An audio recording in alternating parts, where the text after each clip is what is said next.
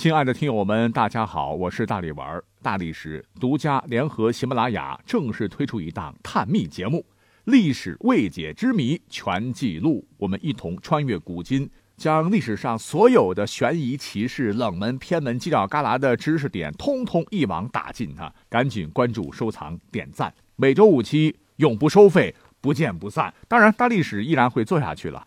那么，因为这个节目刚开起来，没有什么知名度，所以呢，就暂时放到大历史里边，算做个宣传吧，哈，希望大家伙不要介意啊。好，我们一起来听节目吧。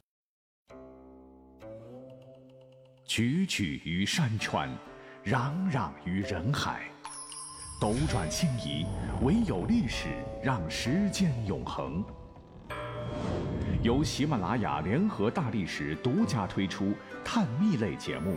历史未解之谜全记录，欢迎收听。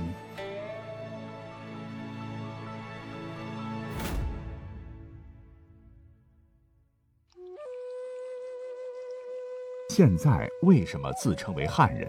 这还得从秦末楚汉争霸讲起。当时群雄并起，约定先入定关中者亡之。结果，沛公刘邦最先攻入关内，本该获封关中王，这块地儿最丰美。没想到项羽说话不算数，刘邦恰好此时驻扎在偏僻贫瘠的汉水，只被封为汉王。当时刘邦很生气，准备跟项羽拼了。可人家四十万，你二十万人马还是号称的，胳膊拧不过大腿呀。谋士萧何赶紧劝谏。主公，天旱其称甚美，您要忍辱负重，说不定仍可还定三秦，天下可图。古人认为汉水流向和天上银河相同，提起汉即联想到天。刘邦一想，成吧，委屈接受了汉王的封号，亲身复建鸿门宴。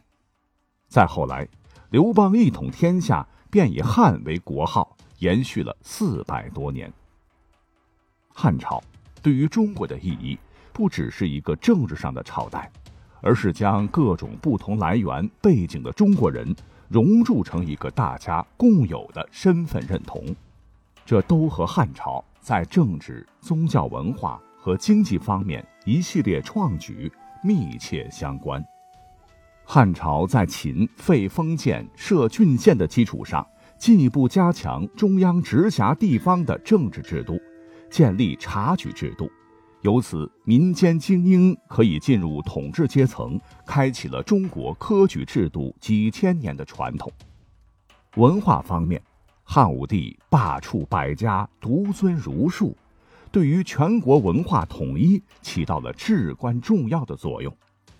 另外，经济领域，汉朝的贵粟、重农抑商和修建成国渠、六府渠和白渠，都使得农业大幅度发展。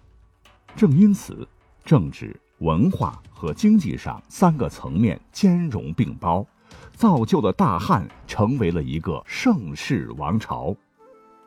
对外讨伐匈奴，连通西域，平定西羌，东征朝鲜。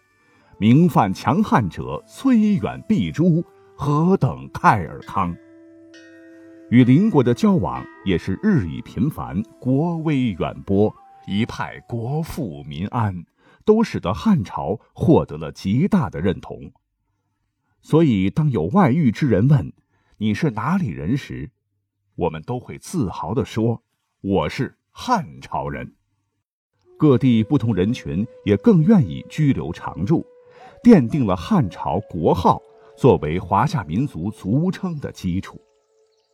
当然，汉人的称呼代表着我们辉煌的历史，而现在我们又有了一个全新的称呼，这便是中国人。相信在不久远的将来，我们的祖国必将屹立于世界之巅，重现当年的汉唐盛世。无论何时。我们都会以是一名中国人而骄傲。感谢收听本期节目，我们下期再会。